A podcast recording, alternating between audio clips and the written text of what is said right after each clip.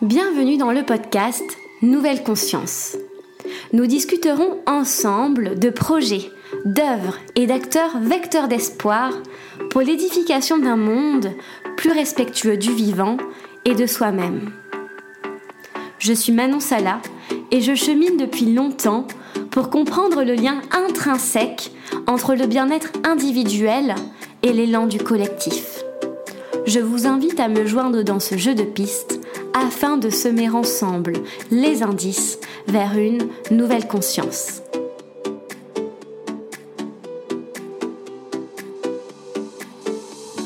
Aujourd'hui, je reçois Olivia de Youth for Climate au micro de Nouvelle Conscience.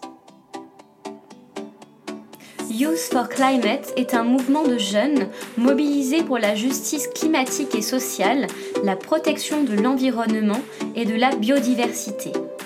Il est impulsé en 2019 suite aux appels à la grève scolaire pour le climat lancé par Greta Thunberg dans son mouvement Fridays for Futures. Véritable carrefour des mobilisations écologistes jeunes, le mouvement se veut horizontal et complètement autogéré par les membres de chaque groupe local. Lors de l'appel à la mobilisation lancé par Greta Thunberg le 15 mars 2019, ils étaient plus de 200 000 jeunes en France à manifester et plus de 2 millions à travers le monde. Olivia, du groupe local parisien, nous partage son expérience d'activiste entre l'Allemagne et la France. Elle nous dévoile le quotidien du mouvement, ses forces et ses difficultés pour faire entendre la voix des jeunes auprès des représentants des pouvoirs politiques et des médias. Je vous souhaite une très bonne écoute.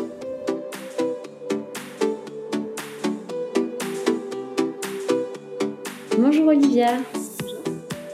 Donc, euh, tu représentes euh, le mouvement Youth for Climate. Euh, vous êtes plusieurs millions de mobilisés à travers le monde, dans plus de 125 pays, 130 groupes locaux en France, 160 000 personnes mobilisées dans ces groupes locaux. Donc toi, tu fais partie du groupe de Youth for Climate à Paris. Donc euh, la première question que, que, je vais te poser concerne la définition euh, de l'écologie que vous proposez. Vous proposez une écologie complète et globale. Donc euh, est-ce que tu peux nous en dire un petit peu plus, s'il te plaît, sur cette définition que vous défendez à travers le mouvement?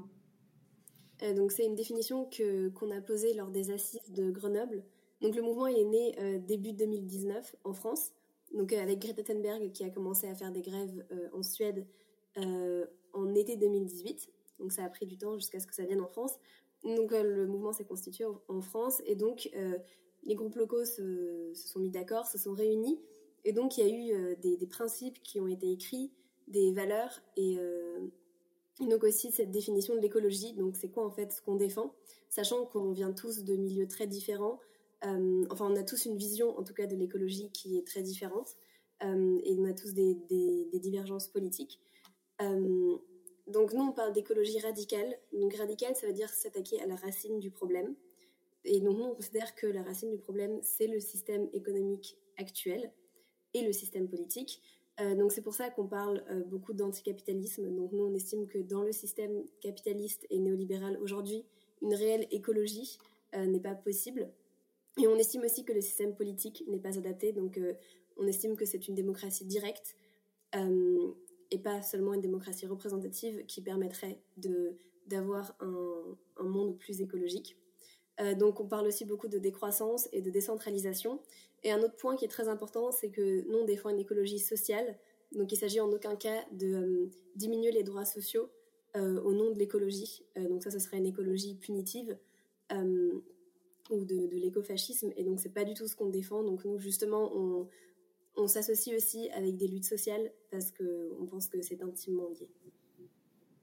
D'accord. Est-ce que tu étais là euh, lors de la création euh, du mouvement Youth for Climate euh, à Paris notamment? Est-ce que tu as fait partie des, pionnières du, groupe? Est-ce que tu as assisté à, voilà, à ses débuts? Alors moi, début 2019, j'étais en Allemagne, dans une petite ville en Bavière. Donc j'ai assisté à la création du mouvement là-bas.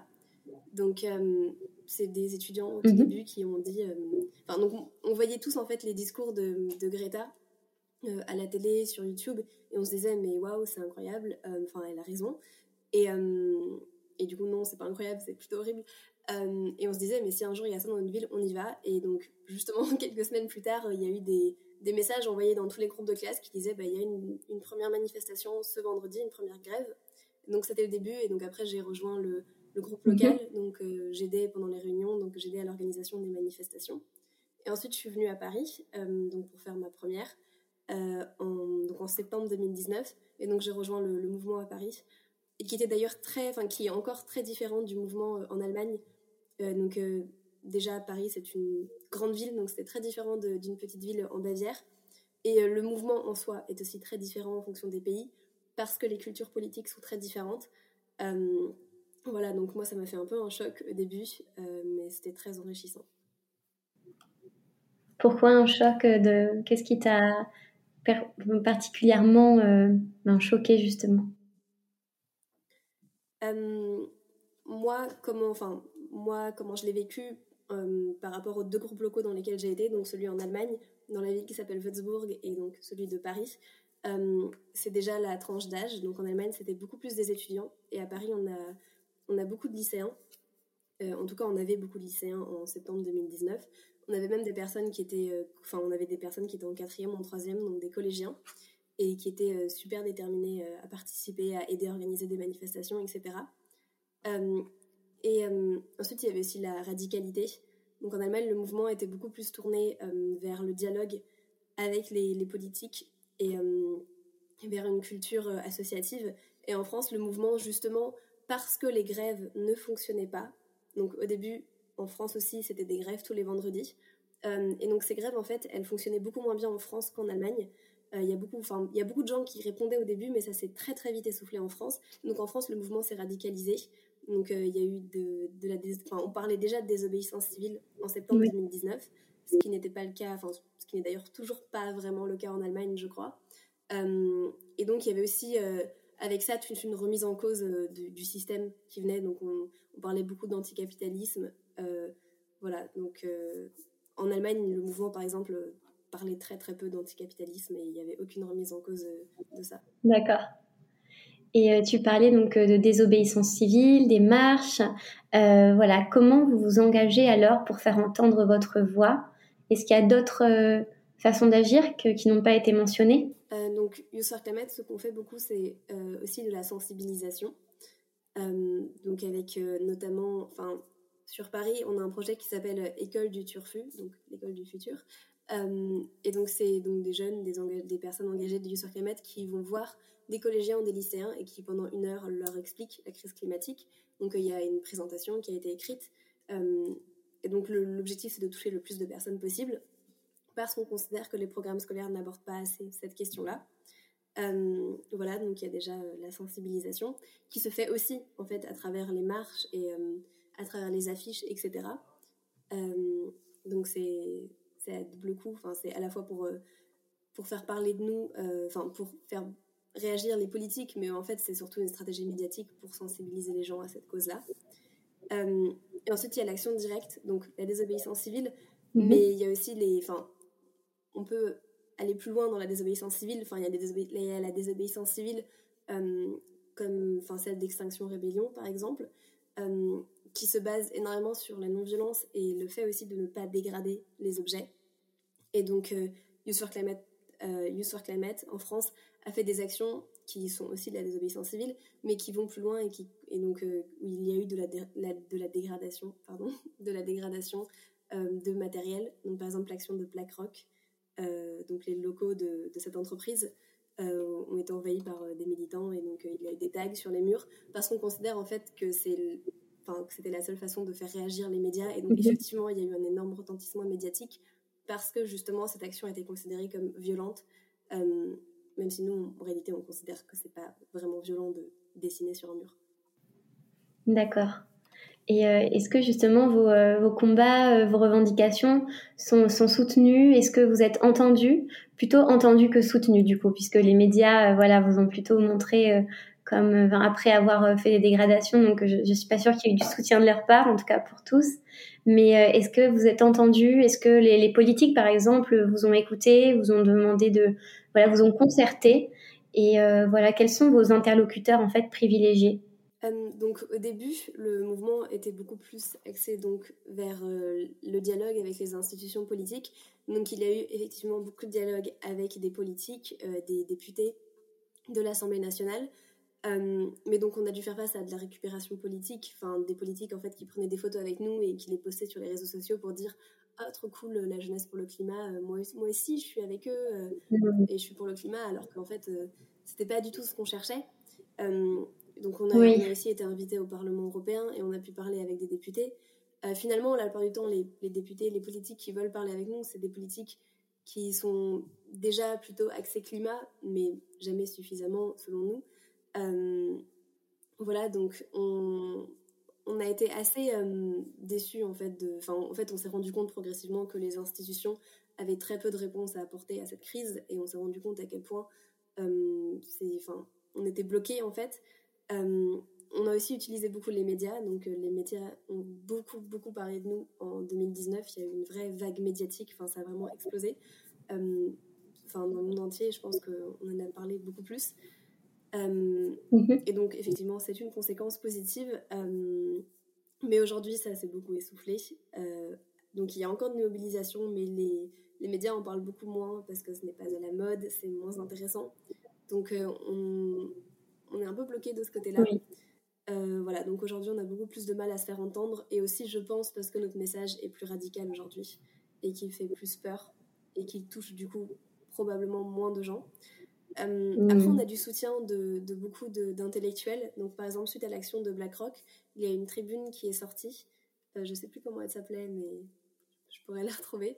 Euh, donc, de, chercheurs, de scientifiques, de philosophes, de, professeurs qui ont dit on soutient cette jeunesse et en fait, ces jeunes ont raison de faire ça parce que c'est une urgence et que les politiques ne réagissent pas. Voilà.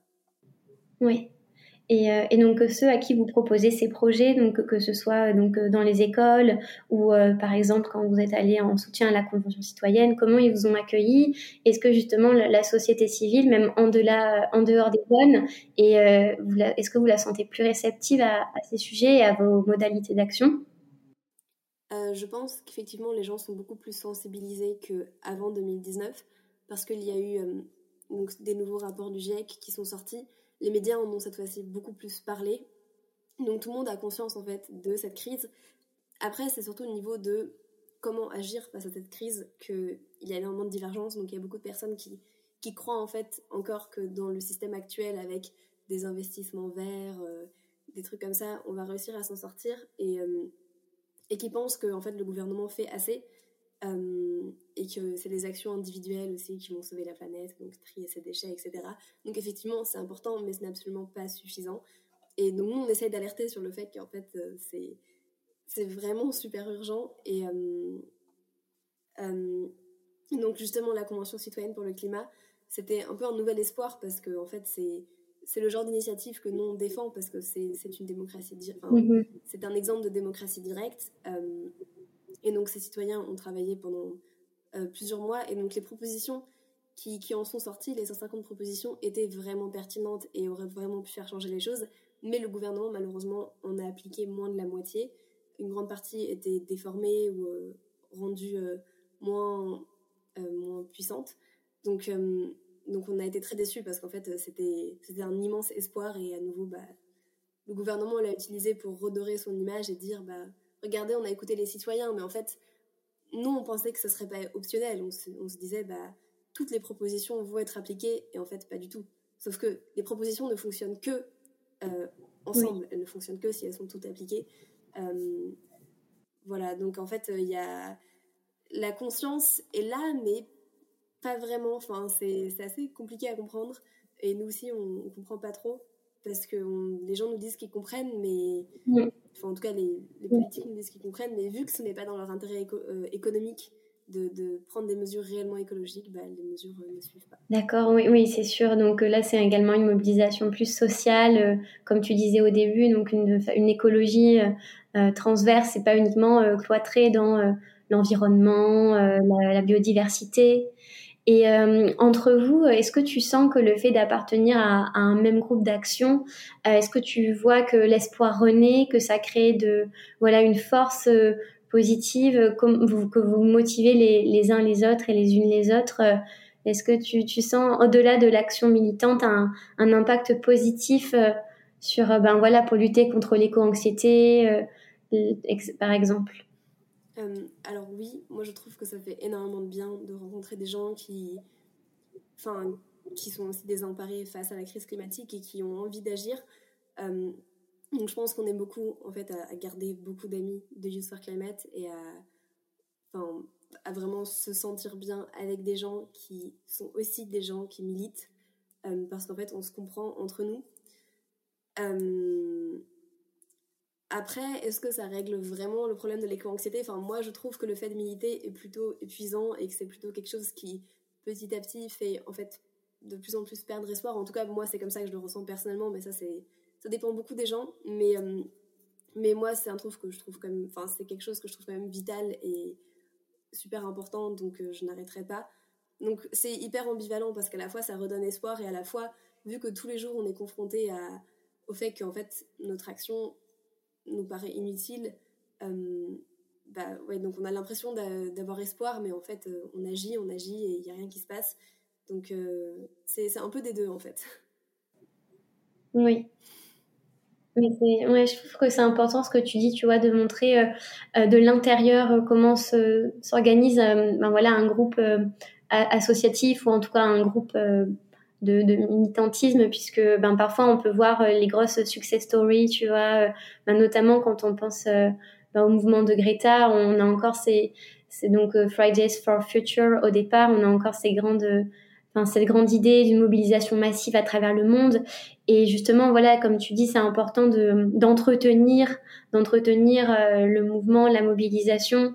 Et ça dépend vraiment de, de chacun d'entre nous, quoi. C'est, on a, notre pleine responsabilité pour faire évoluer en fait l'action. Et, et ben, c'est intéressant je trouve que tu dis voilà de montrer de l'intérieur les fluctuations et l'importance de, de s'investir. Enfin on manque en gros de, de jeunes. Tout le monde n'est pas dans les groupes encore. C'est ça et puis surtout c'est un mouvement. Donc en 2019 ça ça a explosé. C'était à la mode tout le monde en parlait. Tous les lycéens euh, allaient aux grèves le vendredi. Mais là c'est plus du tout le cas. Et donc euh, je pense qu'on peut pas. Enfin, un mouvement, ça, ça, arrive comme ça par hasard. Enfin, c'est pas quelque chose qu'on va, qu'on va forcer. Donc, euh, il y aura peut-être une nouvelle mobilisation, peut-être une mobilisation sociale qu'on va pouvoir soutenir. Euh, enfin, ça, voilà. Donc, euh, pour l'instant, le climat, c'est pas ce qui, ce qui fait parler. donc, on essaye d'exister encore et de, de, préparer éventuellement les, les, prochaines grosses mobilisations. Mhm. Voilà. Donc, c'est pour ça qu'on continue à sensibiliser les gens et et à essayer de garder cette structure aussi parce que c'est c'est très important d'avoir des liens entre différentes villes, de, de, de mhm. pouvoir créer du lien entre les gens au sein d'une ville et d'être toujours cette porte d'entrée euh, dans le militantisme pour les jeunes. Parce qu'il y a très peu de, de mouvements, de, de, collectifs qui sont aussi jeunes. Enfin, en fait, à Youth Climate, il y a vraiment quasiment, enfin, il n'y a pas d'adultes, il n'y a pas de vieux. Et mhm. euh, moi, ça me paraissait normal au début, mais quand j'ai commencé à militer ailleurs, dans d'autres associations, je me suis enfin, j'étais toujours la plus, la plus jeune ailleurs, alors qu'à Youth for Climate, maintenant, je suis presque vieille mhm. parce que j'ai 18 ans. Et euh, il y a beaucoup de gens qui ont 16 euh, ou 17 ans, voire 15 ans, 14 ans. Euh, donc, il y a ça aussi qui est vraiment génial, c'est que c'est vraiment entre des jeunes. Donc, bon, parfois, c'est un peu compliqué, du coup, à, y a, parfois, il y a des disputes, il y a des petits trucs comme ça, mais parce que c'est pas, pas encadré, il n'y a pas de cadre, c'est pas une association. Mais, mais c'est génial, en fait, de de se retrouver euh, et de pouvoir créer un truc euh, entre jeunes. Euh, voilà. Donc moi, je trouve ça important qu'on continue à, garder ça, même si bah, actuellement, on n'arrive plus trop à, faire vraiment bouger les choses, mais je pense que ça, ça, peut, ça peut revenir à n'importe quel moment. Oui, bien sûr. Et qu'est-ce que ça change justement d'être uniquement entre jeunes et de qu'il n'y pas d'adultes Est-ce que tu as vu du coup une, oui, un changement dans comment les décisions sont prises, les actions qui sont proposées, puisque justement tu as été dans d'autres euh, dans d'autres groupes. Donc, euh, quelles sont pour toi les, grandes forces en fait de ce fonctionnement?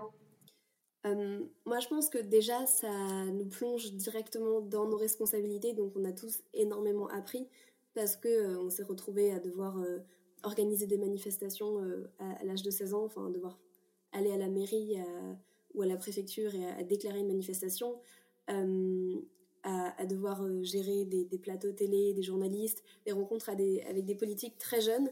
Donc, donc ça, ça a aussi été très difficile pour beaucoup de personnes en 2019 parce que bah, il y avait le bac, il y avait les études et à côté, bah, il fallait répondre à des mails de journalistes, etc.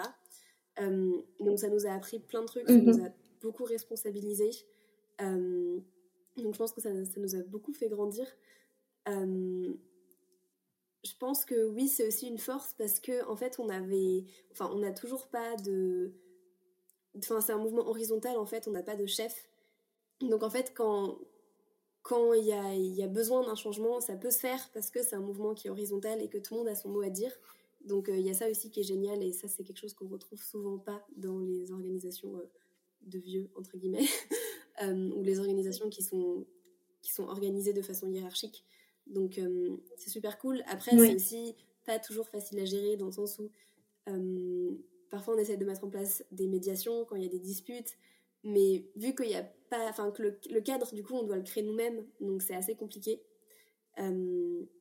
Parfois, il y a des dérapages, mais, euh, mais donc on, en apprend énormément. Et c'est super intéressant. Donc euh, voilà, je pense que ça, ça reste une grande force de ne pas avoir d'adulte qui nous dit quoi faire, comment ça fonctionne. Parce que, et en fait, ça permet aussi de, de, de, voir quel genre de, société nous on veut, comment on veut s'organiser. Et nous, comment on s'organise à User Climate aujourd'hui, c'est réellement horizontal mhm. et démocratique. Et ça fonctionne vraiment.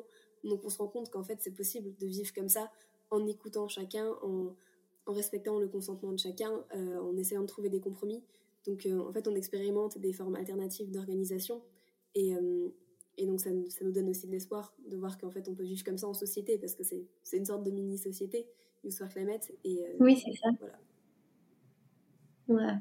Oui, ça finalement humainement, donc ça doit être extrêmement formateur et riche, et même au niveau voilà de la construction de la citoyenneté, ça vous fait revenir à une forme de démocratie pure voilà, des démocraties directes et, ça doit faire du bien d'être une mini-société dans la société où on se sent pas écouté, où on se sent pas compris. Donc, euh, ouais. Oui, c'est ça. Enfin, déjà qu'on se sent pas trop écouté dans la société globalement. Ensuite, encore au sein du mouvement, il faut réussir à faire entendre sa voix parce que on, est, on a tous des avis très différents sur euh, comment il faut agir, euh, quel est l'objectif du mouvement, comment organiser le mouvement. enfin, aux assises de Nantes, la question c'était déjà quel sera le thème des assises. Euh, mhm. Il y, a, plein, y a plein de sujets différents. Il y a aussi beaucoup de remises en question. Donc, on sait qu'on est un mouvement majoritairement blanc, avec majoritairement des personnes issues de familles aisées. Euh, donc, on sait aussi que c'est pour ça, en fait, qu'on a tant de milité pour le climat, parce qu'on vient de milieux aisés. Euh, mais donc, on essaye aussi de, parler d'antiracisme, de, validisme, enfin, d'autres oppressions, parce qu'on se rend compte qu'en fait, nous-mêmes, au sein de notre mini-société, on oppresse des gens. voilà, donc c'est c'est super intéressant. C'est fatigant parfois de gérer autant de choses, mais c'est super intéressant parce que ça, ça, permet de faire remonter plein de problèmes et d'évoluer et, et, de créer un espace beaucoup plus safe aussi pour euh, toutes les personnes. Mhm. D'accord. Est-ce que du coup, ça par exemple, ça, ça, va être pris en compte dans vos stratégies euh, euh, ou dans vos envies de recruter les jeunes Ou est-ce que vous allez voir vous-même les jeunes et par exemple, est-ce que vous, pouvez par exemple penser aller dans, dans certains quartiers pour qu'il y ait plus de représentativité au sein, de, au sein du mouvement ou essayer de, de présenter un militantisme accessible à tous Ou est-ce que vous attendez vraiment que les jeunes viennent vous voir? Comment vous allez faire pour justement que ce soit vous, que vous, vous sentiez que c'est plus représentatif de, de la société en général? Euh, donc à travers les projets de sensibilisation, justement, on essaie de toucher un peu tous les publics. Euh, après, on a conscience que justement le fait de militer pour le climat, c'est déjà une preuve du fait qu'on est privilégié pour la plupart, parce que ça signifie qu'on a le temps de se préoccuper de ce problème-là et qu'on ne se préoccupe pas peut-être d'autres problèmes sociaux. Enfin, maintenant, oui, mais au début du mouvement, c'était pas le cas.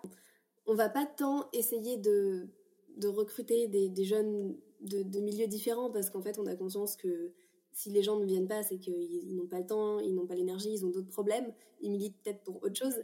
Euh, mais on va plutôt essayer d'incorporer ça à notre discours et de défendre une écologie qui, qui parle à tout le monde en fait euh, et euh, dans laquelle tout le monde se sent représenté, même les personnes au sein de Youth for Climate, déjà que tout le monde se sent représenté dans cette écologie. Donc on parle aussi d'écologie décoloniale, voilà. D'accord, super. on arrive à la fin de, l'interview.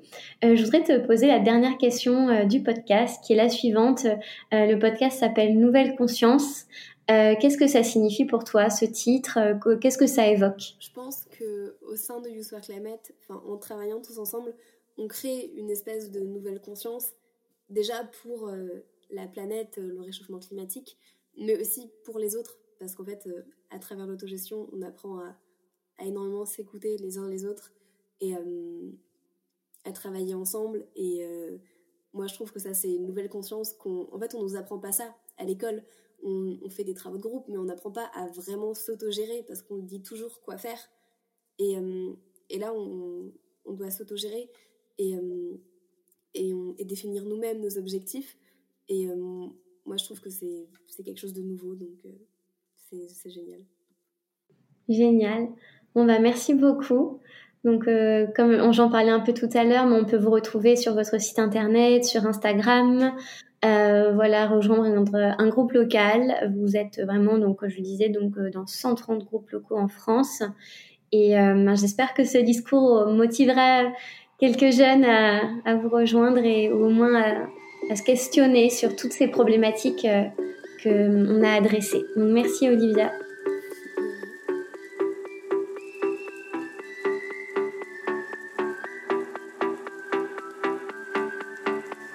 Merci pour votre écoute. Si ce podcast vous a plu, la meilleure façon de le soutenir est de lui laisser 5 étoiles sur iTunes, Spotify et sur Apple Podcasts. N'hésitez pas également à me laisser un commentaire et à me suivre sur la page Instagram Nouvelle Conscience Podcast. Vous pouvez aussi m'écrire. Je suis toujours ravie de vous lire, de vous répondre et de partager avec vous des idées autour de ce projet de nouvelle conscience. Aussi, si vous souhaitez vous engager de façon simple et impactante, je partage dorénavant tous les mois des initiatives que vous pourrez retrouver dans ma bio Instagram, telles que des pétitions, des événements ou des rencontres. Je vous dis à dans 15 jours. En attendant, prenez soin de vous et à bientôt